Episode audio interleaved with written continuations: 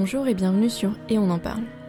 Périnée, santé mentale, maternité ou sexualité, ici on en parle en toute simplicité. Rejoignez la communauté pour à votre tour en parler. Car si j'arrive à en parler, on peut tous en parler.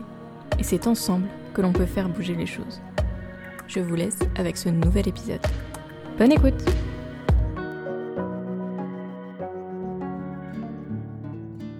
Bonjour à tous et à toutes et bienvenue dans ce nouvel épisode. Aujourd'hui nous allons une nouvelle fois parler maternité. Si c'est un sujet qui ne vous intéresse pas, je vous invite à consulter mes autres épisodes du podcast qui abordent des sujets bien différents.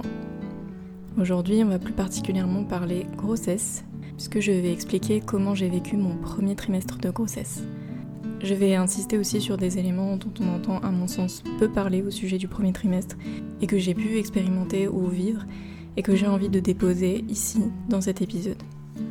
Avant de commencer, je voudrais préciser que la maternité et même la parentalité est un choix personnel et que chacun est libre d'en ressentir l'envie ou non et que vous choisissiez de ne pas devenir parent ou que vous vous lanciez dans cette aventure, l'important est que vous soyez en accord avec ce choix et qu'il ne soit en aucun cas influencé par les autres ou la société.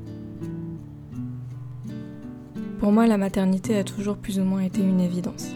J'ai toujours su que je voulais être maman, que je voulais fonder une famille, et même plus tard j'ai pensé une grande famille. Mais ça, ça changera peut-être. Et puis il y a eu une période où je me suis posé la question. Est-ce que j'ai vraiment envie de devenir maman? Ou est-ce que c'est simplement le schéma que l'on m'a inculqué et qui est pour moi évident, que je dois suivre? Un mari, une maison, un enfant, un chien? Est-ce que c'est vraiment ça que j'ai envie de suivre? Alors je me suis posé la question, j'y ai réfléchi longuement. Mais pour tout vous dire, oui, j'ai envie d'entrer dans ce schéma. Il me plaît bien. J'ai envie d'avoir une maison, un mari et des enfants qui courent dans le jardin. Alors oui, aujourd'hui dans notre société, on remet beaucoup en question ce schéma. Mais pas parce qu'il est mauvais ou parce qu'il n'est pas bon de le suivre, mais simplement parce que trop de personnes l'ont suivi alors qu'elles n'en avaient pas réellement envie. Mais pour moi, oui, c'est une envie.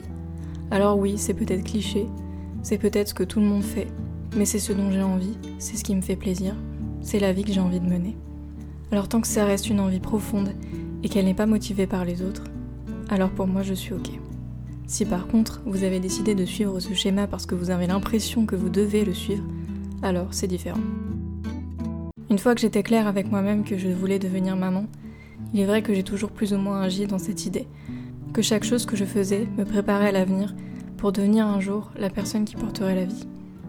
Et puis, si vous avez écouté les épisodes précédents, notamment celui sur le vaginisme ou le désir d'enfant, vous savez que le chemin n'a pas été tout rose, que tout n'a pas été si facile et que je me suis heurtée, comme la plupart des gens, à des obstacles. Mais aujourd'hui, je suis très heureuse de dire que j'ai pu enfin réaliser ce qui est finalement un de mes rêves, pouvoir porter la vie. Mais alors quand c'est une envie profonde, réelle, viscérale comme je le disais, comment vit-on ce premier trimestre? Comment vit-on le fait d'apprendre cette grossesse? Et comment vit-on le risque de fausse couche? Aujourd'hui, c'est ce dont j'avais envie de parler. Parce qu'en réalité, vous allez voir que paradoxalement, je n'ai pas vécu mon tout début de grossesse comme je l'aurais imaginé. Quand on essaie de concevoir un enfant, on est plutôt assez attentif à ses cycles. En tout cas, j'essayais de l'être, et j'avoue, je ne pouvais pas m'en empêcher. Alors j'observais les moments où j'ovulais, et j'observais l'arrivée de mes règles. Le premier symptôme en cas de grossesse, c'est bien entendu l'arrêt des règles. Les règles n'arrivent pas au jour où elles sont prévues. Cependant, comme vous le savez, et comme c'est le cas de nombreuses femmes, les règles ne sont pas toujours régulières. Et s'il se passe quelque chose au cours du mois, il se peut qu'il y ait des retards. Quelques mois auparavant, j'avais eu un retard de règles de quasiment une semaine, et j'avais commencé à me faire de faux espoirs, et j'avais fini déçue, puisque mes règles avaient fini par arriver. Alors cette fois, alors que j'avais à nouveau un retard de règles, je ne voulais pas me faire d'illusions. Même si la fois précédente je n'avais pas succombé à faire un test de grossesse, parce que je ne voulais pas cette déception à lire pas enceinte sur le test de grossesse, j'ai préféré attendre une bonne semaine. Mais au fond, quelque chose me disait que ça y est, c'était le bon moment, il était là. Mais en même temps, j'avais peur d'y croire. J'avais peur d'être déçue. Puis finalement, ayant attendu une bonne semaine, je décide de faire un test de grossesse il se révèle positif. Et bien que je sois submergée de joie, je suis en même temps dans une ambivalence. Est-ce que je suis réellement enceinte? Est-il vraiment là? J'ai du mal à y croire. Est-ce qu'il va rester? Toutes ces questions me viennent d'un coup. Mais en même temps, je suis très contente. Tout ce qui se passe en moi est très bizarre. Mais quand même, cela me paraît étrange que cette douleur à la poitrine vienne seulement d'un syndrome prémenstruel quand ça fait des semaines que cela dure. Alors j'ai envie d'y croire quand même. Mais j'ai peur de me faire des illusions. Peur d'être déçue encore une fois. Et puis j'en parle au futur papa, qui bien sûr saute de joie. Lui qui en avait également toujours rêvé. C'est un moment magique.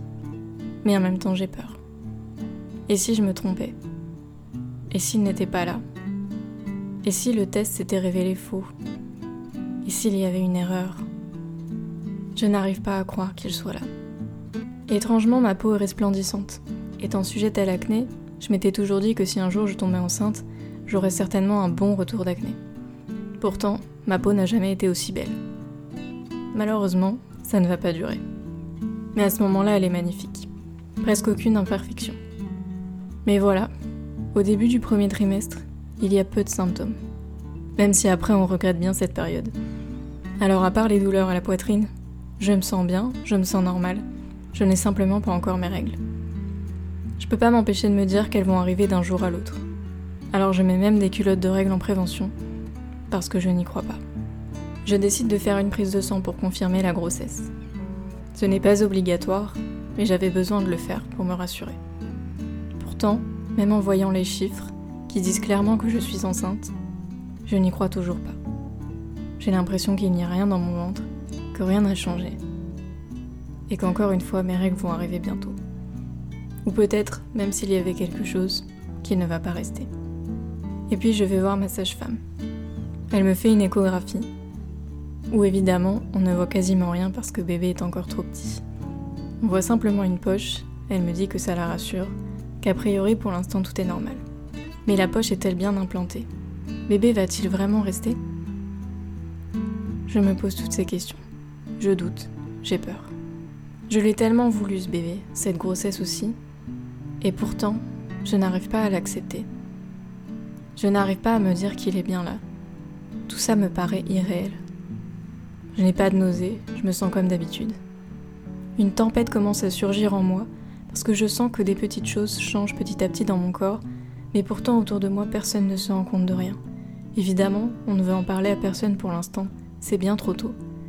Mais dans ma tête, c'est une tempête émotionnelle. Je vis tout un tas d'émotions. Je me pose plein de questions, mais autour de moi rien ne change. Une partie de moi a envie de le crier sur tous les toits, et l'autre culpabilise de faire comme si de rien n'était. Et en même temps, je sais qu'il se passe quelque chose dans mon corps. Mais je ne peux pas le montrer, je ne veux pas en parler pour l'instant, j'ai déjà du mal à m'y faire moi-même. Et puis petit à petit, des symptômes commencent à apparaître. Le temps passant, et voyant qu'il n'y a aucun signe que bébé n'est plus là, je commence à me dire qu'il est réellement là. Je commence à me faire à cette idée. Et je commence à finalement accepter que j'ai un bébé dans le ventre. La première échographie de datation est incroyable. Même si bébé est tout petit, nous voyons déjà quelque chose. Et je crois que ça m'aide un peu à réaliser. Et puis l'apparition de symptômes petit à petit commence à me faire réaliser que je suis bien enceinte et que bébé a bien l'intention de rester. Cette peau magnifique commence à se dégrader et je retrouve petit à petit ma peau acnique d'adolescente. J'ai une éruption de boutons et c'est difficile à vivre. Même si je commence un peu plus à y croire et à me dire qu'il est bien là, j'ai toujours du mal à me projeter. En fait, je crois que je m'en empêche, parce que je me protège. J'ai trop peur qu'il parte et que je me sois déjà trop projetée dans l'avenir. Alors, j'y crois un petit peu, parce qu'évidemment, je ne peux nier les faits. Mais je refuse de trop me plonger dans la maternité. Je refuse de faire le moindre achat. Et j'attends pour en parler à certaines personnes. Je ne veux pas me faire du mal. Je me prépare si jamais les choses ne se passaient pas bien. Puis je commence à avoir des nausées récurrentes, surtout quand j'ai faim. J'ai de la chance, elles sont assez faibles et très supportables. Je commence à être extrêmement fatiguée, au point que le soir je ne suis plus capable de rien faire. Puis j'ai des douleurs au ventre, ce qui est tout à fait normal et qui ne m'inquiète pas, mais qui me mettent KO le soir. J'ai également beaucoup de ballonnements en ce début de premier trimestre, qui partiront quelques semaines plus tard grâce à un changement d'alimentation, mais aussi je pense parce que mon corps s'était habitué. La libido est au plus bas, en cause aussi la fatigue, les douleurs également au ventre, mais honnêtement, je n'ai pas la tête à ça. Pourtant, j'ai quand même une envie, mais j'ai pas la force. Alors tant pis, ça reviendra plus tard. Pour l'instant, on profite simplement de moments de tendresse tous les deux. La peur de la fausse couche est quand même toujours présente. J'y pense au moins une fois par jour. Je me dis, peut-être que demain il ne sera plus là. Mais d'un autre côté, chaque jour est une victoire. J'ai beaucoup de gratitude pour chaque jour qui passe où il est encore dans mon ventre. Nous avons pris la décision de garder le secret pendant les trois mois, sauf pour les personnes qui comptent vraiment pour nous et à qui on parlerait de toute façon d'une fausse couche, parce qu'on aurait besoin de leur aide. Mais j'ai l'impression que c'est écrit sur mon front, que tout le monde le sait, que c'est évident, que ça saute aux yeux que je suis enceinte et que je vais être démasquée à tout moment. Et en même temps, j'ai du mal moi-même à y croire puisque ma vie n'a pas changé. Rien n'a changé à part mon corps qui change petit à petit. Le volume de ma poitrine qui augmente et qui est toujours douloureuse. Les jours où j'ai peu de symptômes, je touche ma poitrine pour me rassurer. J'ai toujours mal, il est toujours là. Je fais aussi beaucoup de cauchemars. Cela m'arrivait déjà beaucoup avant la grossesse, mais là, c'est beaucoup plus récurrent. Des cauchemars avec des fausses couches, ou d'autres qui n'ont rien à voir avec la grossesse mais les cauchemars de fausse couche sont très difficiles à vivre. Je me réveille en me disant qu'il n'est plus là, puis je prends doucement conscience que ce n'était qu'un rêve. Étant tellement assommée par la fatigue et par les douleurs au ventre au tout début du premier trimestre, j'avais complètement arrêté de faire du sport. Et mon alimentation était, selon moi, pitoyable. Je ne mangeais que du sucre et je culpabilisais beaucoup pour ça, parce que j'étais beaucoup écœurée. Et les seules choses qui me faisaient envie, c'était du sucre moi qui pourtant préfère le salé. Certains aliments que j'adorais, comme l'avocat, me faisaient horreur. Et c'est encore le cas à l'heure où je vous parle, au deuxième trimestre. Et puis je commence à me lâcher un peu la grappe. Je me dis qu'après tout, c'est qu'une période. Et si c'est ce dont j'ai envie pour l'instant, c'est peut-être ce dont j'ai besoin aussi. Puis finalement, ça va mieux. Je commence à retrouver une alimentation un petit peu plus saine. Il est possible que j'ai de la glycémie, alors je commence à limiter drastiquement le sucré et change mon alimentation. Ce qui en réalité me fait beaucoup de bien par rapport à la fatigue. Petit à petit, je me remets au sport aussi, parce que je commence à avoir de l'asiatique, et je me rends compte que j'ai besoin du sport. Étrangement, plutôt que de me prendre de l'énergie, le sport m'en redonne. Évidemment, je ne suis pas allée courir un marathon, simplement du yoga prénatal, mais ça me fait beaucoup de bien, ça me détend, et ça me donne de l'énergie, comme je le disais. Et je me sens moins fatiguée finalement. Les symptômes peuvent parfois varier d'une semaine à l'autre ou d'un jour à l'autre. C'est difficile de savoir ce que je vais aimer d'un jour à l'autre. C'est difficile de s'habituer. C'est difficile de savoir comment agir. Et ça me permet de me remettre en question, de vivre au jour le jour finalement, et de lâcher prise. Pour moi, le premier trimestre, c'est un syndrome prémenstruel puissance 10. Vous avez beaucoup de symptômes, et dans votre tête, c'est le chamboulement total. Étant donné qu'à cette période, tout le monde n'est pas encore au courant de cette grossesse si on a choisi de la Terre, c'est aussi une période de questionnement et une période où l'on prend conscience que on porte la vie et que nous sommes deux désormais à partager un corps.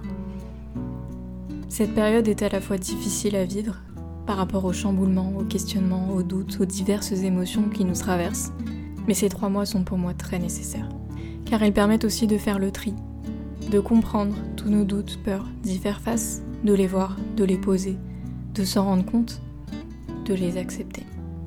Alors non, ce premier trimestre n'a pas été de tout repos. Il est loin d'avoir été comme je l'imaginais. Moi qui pensais tout de suite sauter de joie, réaliser que bébé est là et le vivre en toute sérénité, non, j'avais beaucoup d'inquiétudes, j'avais peur qu'il ne reste pas. Et en même temps, j'avais déjà envie de créer un lien avec lui. Mais au tout début, je me l'interdisais un peu. J'avais peur de trop l'aimer, et qu'il s'en aille trop vite. Mais d'un autre côté, je trouvais ça injuste. Pourquoi ne pas l'aimer parce qu'il va partir? Et alors, même s'il part, il a bien le droit à sa dose d'amour lui aussi. Mais voilà, c'est pas facile. Si j'enregistre cet épisode aujourd'hui, c'est que bébé est toujours là. Ce qui est difficile à vivre au premier trimestre aussi, c'est que nous sommes assaillis de symptômes. Nous avons plein de choses, et il se passe un chamboulement complet dans notre corps et dans notre tête. Pourtant, à l'extérieur, et aux yeux des autres, il ne se passe rien. Et comme on n'en parle pas, c'est d'autant plus difficile à vivre. Parce qu'on a envie de crier sur tous les toits que c'est pas facile tous les jours, qu'on est fatigué comme on n'a jamais été fatigué, qu'on a des nausées et que c'est fatigant aussi. Mais non. Fait comme si tout allait bien, alors que dans notre tête c'est très différent. J'ai aussi une période où j'ai attrapé la gastro. Pour ça, je voulais faire un message pour toutes les femmes qui sont sujettes à l'hyperémèse gravidique, il me semble que c'est ça. Parce que j'imagine à quel point ça doit être difficile, et même pour toutes les femmes qui ont des vomissements pendant leur premier trimestre ou tout au long de leur grossesse, je voulais vraiment leur donner euh, tout mon respect. Parce que c'est vraiment quelque chose qui doit être très difficile à vivre. Moi, personnellement, quand j'ai eu cette gastro, j'ai cru que c'était dû à la grossesse au départ. Et euh, vomir chacun de ces repas, c'est vraiment très difficile. On a l'impression qu'on est complètement démuni, qu'on va être euh, très faible et qu'on va devoir être obligé d'être hospitalisé. Et on ne sait plus comment on va pouvoir s'alimenter. Ça remet en question beaucoup de choses. Et euh, j'imagine pour ces femmes que ça doit être très difficile à vivre, donc euh, je leur envoie toute ma force et tout mon respect ici. J'avais vraiment envie de le souligner parce que moi j'ai eu la chance d'avoir des nausées très très supportables qui, par contre, quand j'attendais trop longtemps, pouvaient mener à des vomissements mais je n'ai pas eu des vomissements à répétition ou même des vomissements récurrents. Et euh, j'imagine combien ça doit être vraiment difficile. Donc euh, force à vous pour toutes celles qui traversent ou qui ont traversé euh, ces symptômes-là. Donc j'ai essayé de retracer dans cet épisode un petit peu comment j'ai vécu ce premier trimestre. Je vous ai parlé des symptômes que j'ai eus.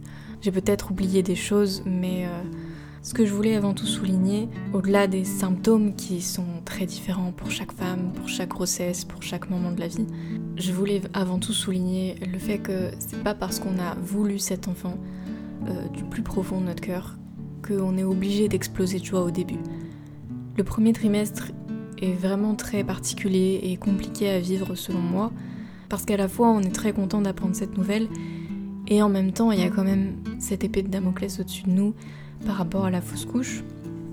Aujourd'hui, on en parle de plus en plus de la fausse couche et c'est très bien, mais en même temps, ça fait aussi, en tout cas pour ma part, ça a été le cas, qu'on y pense d'autant plus. Et des fois, c'est pas forcément sain, parce que y penser trop, ça peut aussi ruiner ce moment et, nous empêcher d'en profiter pleinement. Ça a été un peu le cas pour moi, je n'ai pas réussi vraiment à en profiter, parce que j'étais trop dans la peur de cette fausse couche. C'est aussi très difficile d'en profiter quand on a des symptômes qui sont fatigants et qui sont pas très agréables. Mais comme disait une amie, au premier trimestre, c'est la manière de savoir que bébé est bien là. Donc à la fois, c'est pas agréable du tout, mais en même temps, ça peut nous rassurer, parce que ça veut dire que bébé est bien là. Après, il y a des femmes aussi qui n'ont pas du tout de symptômes au premier trimestre. J'ai eu des jours où j'avais vraiment très peu de symptômes. Et ces jours-là, je me disais, mais est-ce que je suis vraiment enceinte puisque j'ai pas de symptômes? Et je pense à ces femmes justement qui n'ont pas de symptômes et qui peuvent aussi avoir ce doute-là. Parce que rien ne change pour elles, elles sont comme avant. simplement qu'un bébé est là, mais il n'y a rien d'extérieur, il n'y a pas de signe qui l'indique. Et parfois ça peut aussi euh, causer du doute, ça a été mon cas. Mais toutes ces variations, qu'il y ait des symptômes, qu'il n'y en ait pas, nous apprennent aussi faire confiance. Faire confiance à bébé, faire confiance à notre corps. Et se dire que c'est pas parce qu'on le voit pas, c'est pas parce qu'on le sent pas, c'est pas parce qu'on n'a aucun symptôme qu'il n'est pas là. Et ça a été aussi un apprentissage important pour moi, j'y travaille encore aujourd'hui, parce qu'à l'heure où j'enregistre cet épisode, je suis au début du deuxième trimestre, donc euh, les symptômes du premier trimestre euh, sont quasiment euh, plus là. Et c'est vrai que parfois je me dis, mais est-ce qu'il est encore là Parce que je suis à un stade où je ne le sens pas encore. Et c'est vrai que parfois ça me remet à nouveau le doute. Mais ça, j'en parlerai sûrement dans un épisode sur le deuxième trimestre. Mais voilà, justement, c'est encore un moment où il faut une fois de plus essayer de faire confiance à bébé et à notre corps. Parce que malgré tout, euh, il est là et au fond de nous. Si on écoute vraiment tout au plus profond de nous, on sait qu'il est là. Pour moi, le travail, ça a été de me reconnecter à cette partie-là, d'aller la chercher, d'aller puiser au fond de moi cette petite pensée qui est vraiment faible et essayer de la ramener devant et de la faire crier plus fort que les autres pour me dire si si, bébé est là, il est bien là et il compte bien rester. Alors je sais pas si cet épisode euh, vous aura apporté quelque chose. Moi ça m'a fait du bien de parler de ça. J'espère avoir évoqué euh, les choses dont on parle peu pendant ce premier trimestre et en tout cas euh, tous ces doutes que j'ai ressentis euh, qui selon moi euh, sont rarement évoqués. On parle beaucoup des symptômes physiques mais on parle peu de ce qu'on ressent émotionnellement, de cette peur de la fausse couche finalement. Et j'avais envie ici d'en parler. J'aurais sûrement oublié des choses parce que c'est pas évident de relater ces trois mois. Une fois qu'ils se sont écoulés, on a tendance à oublier certaines choses. Je pense avoir dit l'essentiel de ce qui me tenait à cœur. Je tiens quand même aussi à préciser que, évidemment, tout ce récit, c'est ma vision à moi. Euh, il se peut que vous ne voyez pas du tout les choses comme ça, c'est très personnel et je pense que c'est propre à chacun. Symptôme également que j'ai vécu euh, pour avoir regardé beaucoup de vidéos à ce sujet et écouté pas mal de témoignages, je ne me suis retrouvée dans aucun d'eux.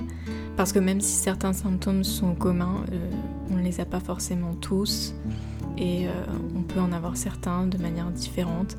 Les nausées que j'ai eues sont certainement pas celles qu'une autre aura pu avoir. La fatigue que j'ai pu ressentir, peut-être que certains n'ont pas de ballonnement, peut-être que d'autres en ont durant toute leur grossesse. Voilà, ça varie vraiment en fonction de chaque personne. Et si vous êtes enceinte, si vous avez envie de l'être ou si vous êtes en tout début de grossesse, ne vous fiez pas aux témoignages des autres personnes, puisque chacun va vivre sa grossesse à sa manière et vous allez expérimenter des symptômes à votre manière. C'est pas parce que vous avez un symptôme que personne n'a qu'il y a quelque chose d'inquiétant ou qu'il y a un problème, c'est simplement que certaines personnes ont des symptômes euh, voilà, très différents. Écoutez-vous et faites-vous confiance.